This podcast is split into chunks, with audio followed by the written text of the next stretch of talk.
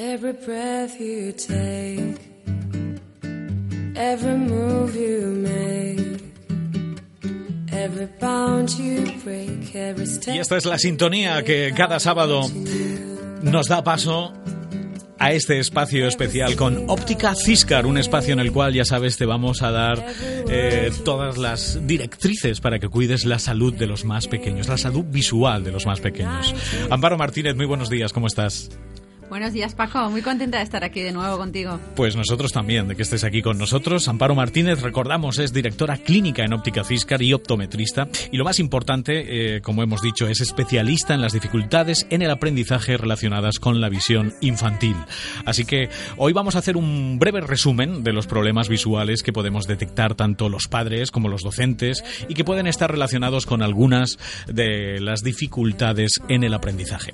Así pues, Amparo, para empezar, eh, es bueno que podamos distinguir dos eh, conceptos básicos que a menudo pues se confunden y es distinguir entre visión y vista. Explícanos las diferencias. Sí, son dos conceptos que muchas veces se confunden.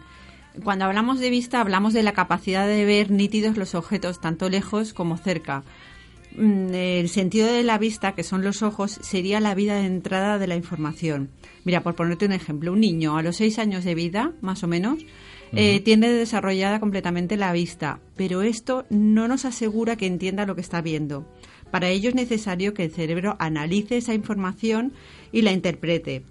Y eh, la información que entra por los ojos y por los demás sentidos. Es cuando hablamos entonces de visión. La visión es un concepto muchísimo más amplio que la vista y es el que analizamos en optometría para asegurarnos que no hay ningún problema visual. Para que el desarrollo de la visión eh, sea completo y correcto, es importante que haya habido un completo desarrollo motor y sensorial desde el nacimiento.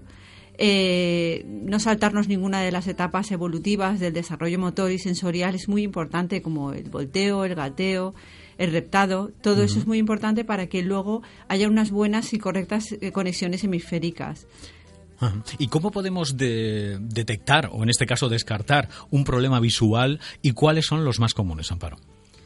Pues mira, nosotros en el gabinete para, para detectar los problemas visuales los diferenciamos en dos grandes áreas. Una sería la, la vía de entrada de la información y otra sería el procesamiento e interpretación de, de esa misma información.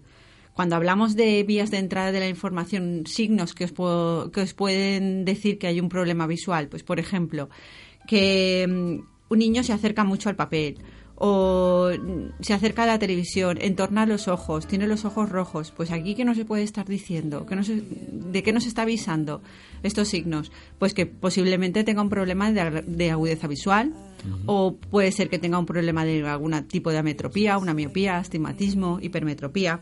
O, por ejemplo, otro signo que nos puede decir que hay un problema en la entrada de la información. Un niño que en clase tiene dificultad a la hora de copiar textos de la pizarra.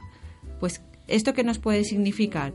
Que tiene un problema acomodativo, que tiene una dificultad de enfoque eh, cuando cambia de enfoque de lejos a cerca, una dificultad en esa flexibilidad de acomodación. O un niño, por ejemplo, con falta de atención. ¿Qué puede ser? Mm, Pues una dificultad eh, a la hora de, de- de tener la habilidad de fijación que decimos en optometría. ¿Qué es eso? ¿De qué estoy hablando? Pues eh, esa es la habilidad que tenemos las personas, las personas cuando algo nos llama la atención, un objeto nos llama la atención y voluntariamente mm, miramos hacia ese objeto y mantenemos eh, la imagen en la retina. Pues cuando esto eh, hay una dificultad en este problema, pues una falta de atención. Otro signo que podemos ver, pues en la lectura, por ejemplo, una baja velocidad de lectora, un, que se salta algún renglón, que omite alguna letra, pues aquí podemos ver que puede ser que, que tenga un problema en movimientos oculares, tanto de seguimiento como, como sacádicos. O un niño, por ejemplo, que tropieza constantemente, que no calcula bien las distancias. ¿Qué nos están diciendo estos signos? Pues posiblemente que tenga un problema de visión binocular. No, cuando hay un problema de visión binocular no vemos en tres dimensiones mm, y no calculamos bien las distancias. Es fácil que hayan tropiezos, que pues un niño a veces se les llama torpes y no son torpes, tienen un problema de visión binocular. Por otro lado, en la otra gran área que nosotros evaluamos ese, el procesamiento e interpretación de la información. Una vez ha entrado ya a través de los sentidos, por las vías de entrada, esa interpretación. Eh, entonces hablamos de percepción visual, de memoria visual, orientación espacial, la discriminación de los colores, de las formas, la lateralidad o la direccionalidad. Por ejemplo, cuando un niño no entiende lo que lee, cuando confunde derecha con izquierda, cuando invierte, invierte letras o le cuesta memorizar lo que tiene que memorizar, o no consigue mantener la atención, o incluso hace mala letra al escribir, pues podemos estar ante una alteración del procesamiento y de la salida de, dicha información. ¿Y todas estas habilidades visuales son independientes o tienen que funcionar correctamente todas a la vez, por así decirlo? No, no, a ver, vamos a ver. Todas las habilidades de las que te acabo de hablar eh, no son independientes, no son aisladas. Todas se necesitan unas a otras y para que haya un correcto funcionamiento de la visión. Cuando hay una alteración en alguna de estas habilidades, lo que hacemos en el gabinete es trabajarlas eh, para cada caso en concreto, de forma que desarrollamos una serie de ejercicios que llamamos terapia visual. Por ponerte un ejemplo, mira, mm. en el caso concreto de la lectura, que tantos problemas nos vienen al gabinete, para leer y comprender lo que se está leyendo, no solamente hace falta ver bien las palabras correctamente, hace falta también descifrar el significado. Y para ello es preciso una buena alineación de los ejes visuales, un correcto, mm, unos correctos movimientos oculares, que haya un buen enfoque, por supuesto, que haya una buena orientación espacial para que no haya inversiones en las letras y en los números, que no haya lectura en espejo y por supuesto decodificar las palabras que al fin y al cabo son, son símbolos. Y por último, y muy importante, visualizar el significado. Este es el proceso fundamental para que una lectura se convierta en una lectura eficaz. la verdad es que es muy interesante. Pero, ah, ¿y cómo podemos entonces los padres eh, o como educadores, cómo, cómo podemos ayudarles en este sentido? Pues estando muy atentos, muy atentos, Paco. Tanto padres, profesores, psicólogos, es muy importante porque cuando hay un problema visual eh, no hay síntomas, eh, solamente hay signos. Y por eso tenemos que estar muy atentos. Un niño no se va a quejar, no ha visto de otra mm, forma, entonces no puede comparar. Es lo que te dije el otro día y, siempre lo digo, es muy importante la, cooperación, la colaboración de los padres, educadores, psicólogos con los, con los optometristas.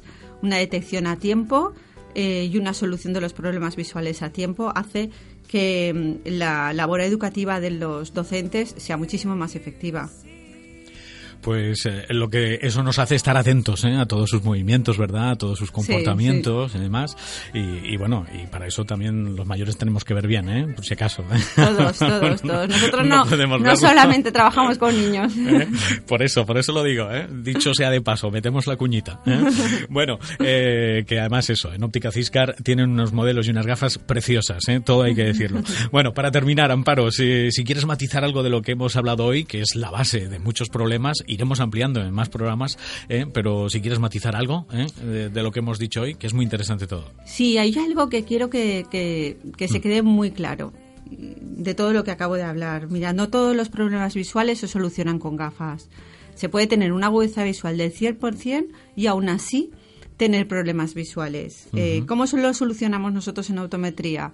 Mediante terapia visual. La terapia visual es un programa individualizado de ejercicios y de forma personalizada para cada problema. Eso te iba a decir, que cada niño pues tiene su problema y lo, lo analizáis y lo tratáis independientemente. ¿eh? ¿Eh? Todo niño por niño. De forma individualizada, niño por niño. No trabajamos en grupos. Muy bien, pues eso queda claro. Ya sabéis que todas estas dudas, están surgiendo dudas. El otro día ya, ya me han llamado. Entonces vamos a facilitar ¿no? una dirección de Twitter para que puedan incluso contactar directamente contigo, ¿no, Amparo? ¿Eh? ¿Cuál sería? Sí, arroba óptica ciscar.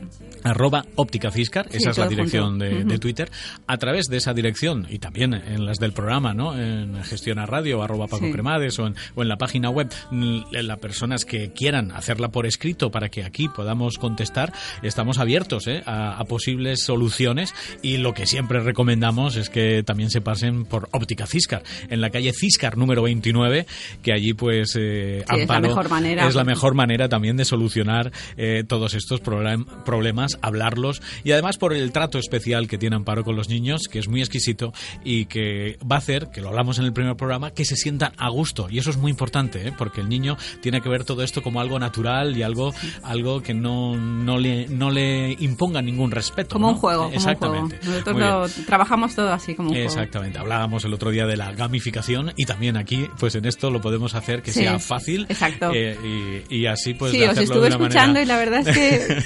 claro, claro. Pues totalmente lo que hacemos nosotros. Pues así, así lo, así lo, así lo vemos.